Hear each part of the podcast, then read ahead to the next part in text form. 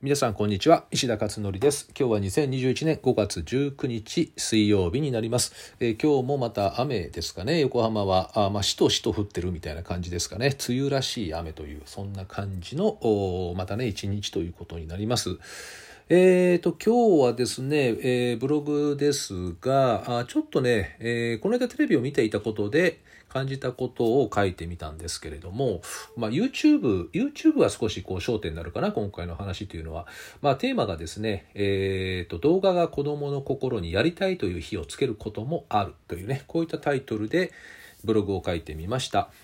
えっ、ー、とね、テレビでね、BMX のことやってたんですね。BMX っていうのはあの自転車のモトクロスですね。自転車であのオフロードで走る。オフロードでもないのか。あのー、なんだろう、あのスケボ、スケートボードでなんかこうありますし、オリンピック出るような、あの、オリンピックでよくやってるね。ああいう感じのなんかあの、回転したりね、空中に行って。だからそんな感じの、いわゆる自転車によるモトクロスっていうね、これが BMX っていうんですけど、これのオリンピック代表選手のね、えー、中村リムさんっていうのかな。あの、このリ、名前がね、またすごくてね、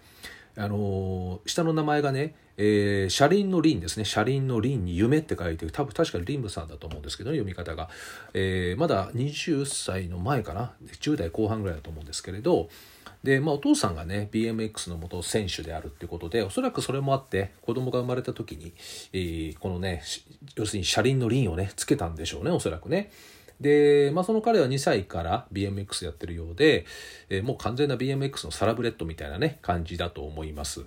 で、えー、そのね、方の、まあ、オリンピック選手代表だってこともあって、えー、こう宙返りしたりなんだりってもうね、ほんと華麗なる演技をですね、こうテレビでやってたんですよね。まあ、それはそれでね、そこのところはまあ、あヒヤヒヤしつつ、ね、あの、あ、すごいなっていうね、感動のね、えー、映像だったんですけども、実はその後のね、えー、ところが今回のお話の焦点なんですけど、まあ、その後にですね、なんかちびっ子たちが BMX やってるんですね。ちっちゃい自転車乗って、え、ヘルメットかぶってですね、えー、結構やってるんですよ。あの、そこそこはすごいなっていう感じで。で、小さいって言っても小学校低学年、幼稚園から低学年ぐらいじゃないかな、おそらく。それぐらいの子供たちだったんですよね。で、その時に、何をきっかけで BMX 始めたんですかっていうインタビューがあって、その時に YouTube の動画って言ってたんですよね。で結局動画を見てねあ自分もやりたいって思って始めたということらしいんですよね。うん、であのだからこれはまあこれを聞いてね思ったのは動画っていうのは子どもたちの心にねやりたいっていう火をつけることがやっぱりできるんだなっていうことをねすごい感じたんですよね。でまあ、あと例えばですねあの私のね、えーまあ、古くからあのもう何年も長年のねあの知人であの千日解放業っていうねあのインチ毎日ね、えー、こう40キロ歩いてですね山を登って降りてっていう千日間やる千日解放業っていうねこれを満行されたあ大アジャリさんがいらっしゃるんですけれど、まあ、その、ね、方のお話によるとですね小学校5年生の時にたまたま NHK で見たテレビでえー、この酒井さんっていう大アジャリがいるんですけどその方の特集で、えー、比叡山のねとこでやっている、えー、修行のアジャリの修行を見たらしいんですよね NHK の番組でそれを見てあ自分はアジャリになるって志したっていう話をねおっしゃってて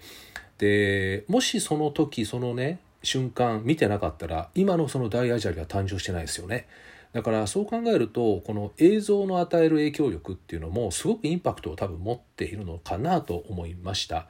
で今は今の現代の子どもたちってテレビはほとんど見ないっていうね話をよく聞くし、まあ、テレビっていうのはまあ録画するってこともできるけども大体もうそのまま流れてしまうだけじゃないですか。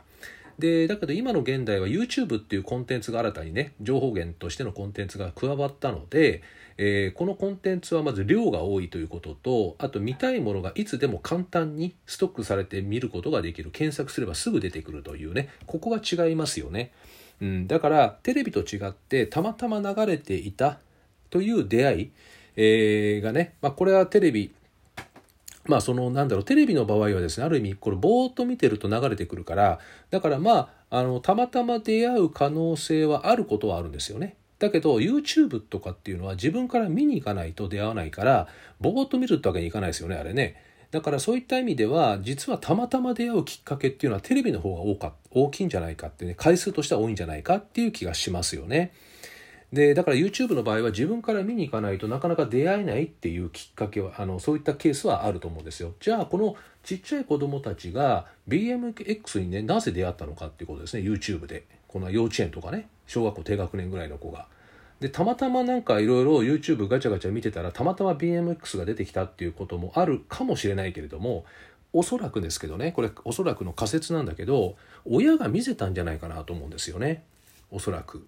でだから親も何かしら関心があったんじゃないかと。この BMX に対して。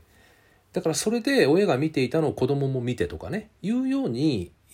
多分そういう状況が生まれないとなかなか多分ね BMX に出会うことはないと思うんですね。幼稚園児とかがね。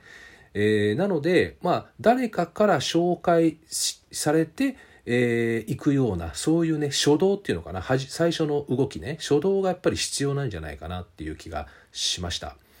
まあそうするとねそこに出てきた映像でもうしびれるようなインパクトのある動画に出会ったら子どもたちがやりたいっていうねこの火がバーンと一気につくっていうね、えー、ということなのかもしれませんよね。まあ、ただあのやりたいって言ってもね時間的とか経済的なね、え、問題で不可っていうこともあるじゃないですか。子供がこれやりたいって言ってもね、えー、だからま何を見せるかっていうのは当然慎重にはなった方がいいかなとは思うけどもね、えー、だけどもまあいずれにしてもおそらく第三者が何か誘導するとかたまたまその人が見ていたものを子供も見てとかっていう多分ねそういう流れが背景にあったんじゃないのかなっていう気がしました。まあ、いずれにしても動画っていうのは子供の心にやるやりたいという火をつける上ではものすごい効果的なあまあ、着火剤のようなね、えー、感じなのかなっていうことは間違いないんですけどもでもやっぱり何に出会うかっていうところの最初のきっかけに関してはやはり大人が何かそういう誘導というかね何かそういういざなうとかえー、なんかそういったものがあるのかなっていう気がね、えー、したということで今回、まあ、これも微暴録的ですけどねブログに書きました。まあ、微暴録っていうのはあの私もね思ってもすぐ忘れちゃったりするんでだから何かにこう書き残しとかないとね後々こう検索であのブログだと調べれば出てくるので、えー、こういった形でねちょっと微暴録的にね、えー、残してあるということです。まあ、どうせ残すんだったら皆さんにもなんか見ていただいてもいいかなと思ってねこういう形でね公開をさせていただいています。はい、えー、ということで今日は、えー、こういうね動画絡みのお話と子供の心に火をつけるというテーマでお話をしました。はい。では今日は以上となります。ではまた明日お会いしましょう。